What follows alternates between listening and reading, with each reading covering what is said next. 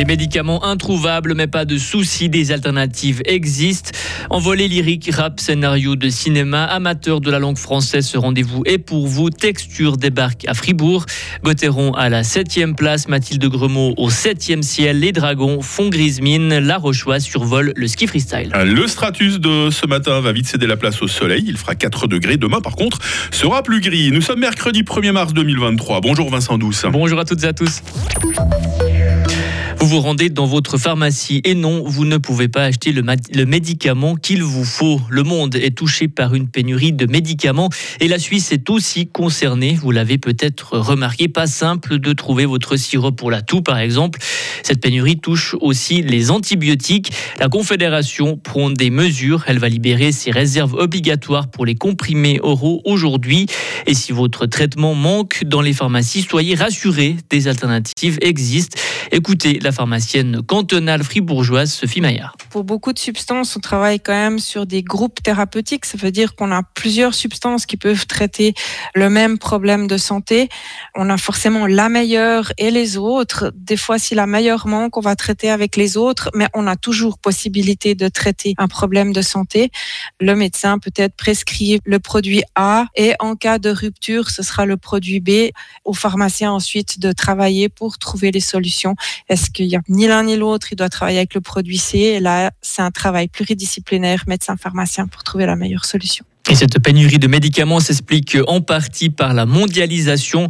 Les sites de production ne se trouvent plus forcément en Europe, mais plutôt en Asie ou au Moyen-Orient et sont influencés par la situation géopolitique mondiale. Pendant cinq jours, Fribourg va vivre au rythme d'un festival littéraire. Le festival Texture, le successeur du salon du livre roman, débute aujourd'hui. Environ 80 artistes sont invités pour animer une cinquantaine d'événements, des lectures sur scène, des lectures accompagnées de musique ou de danse ou l'écriture d'un scénario au cinéma.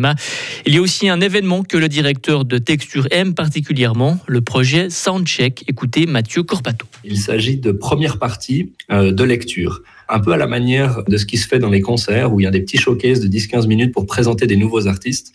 Nous, on a invité les étudiants et étudiantes de l'Institut littéraire de Bienne pour venir faire des premières parties, des lectures de 2-3 minutes en avant-première de certaines euh, performances. Donc en fait, on va les retrouver une dizaine ou une quinzaine de fois durant le festival pour des petites euh, petits euh, shots de lecture performance comme ça.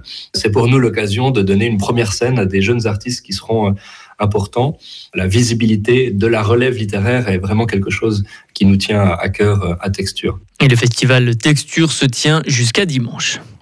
Accident de train mortel en Grèce. Un train de marchandises et un train de passagers sont entrés en collision hier soir entre Athènes et Thessalonique.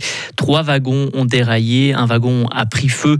Au moins 32 personnes sont mortes dans cet accident. 85 autres sont blessés.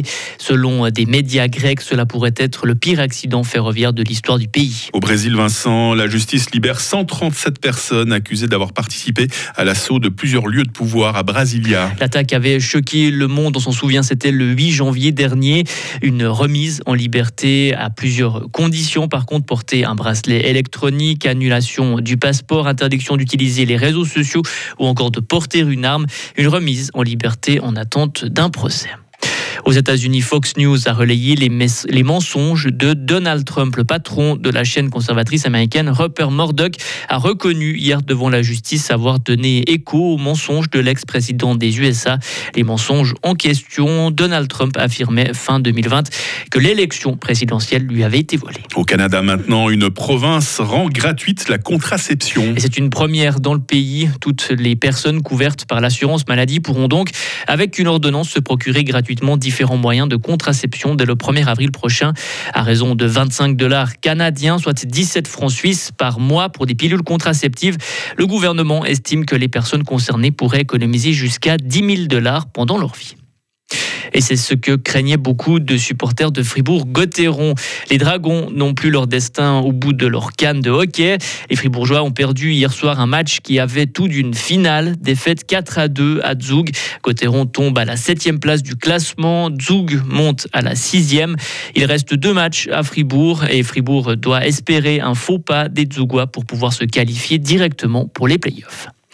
Et enfin, Mathilde Gremaud, elle, survole sa discipline. Hier, en Géorgie, la Guyérienne est devenue championne du monde de slopestyle. Elle a décroché l'or. C'était le seul titre qui lui manquait.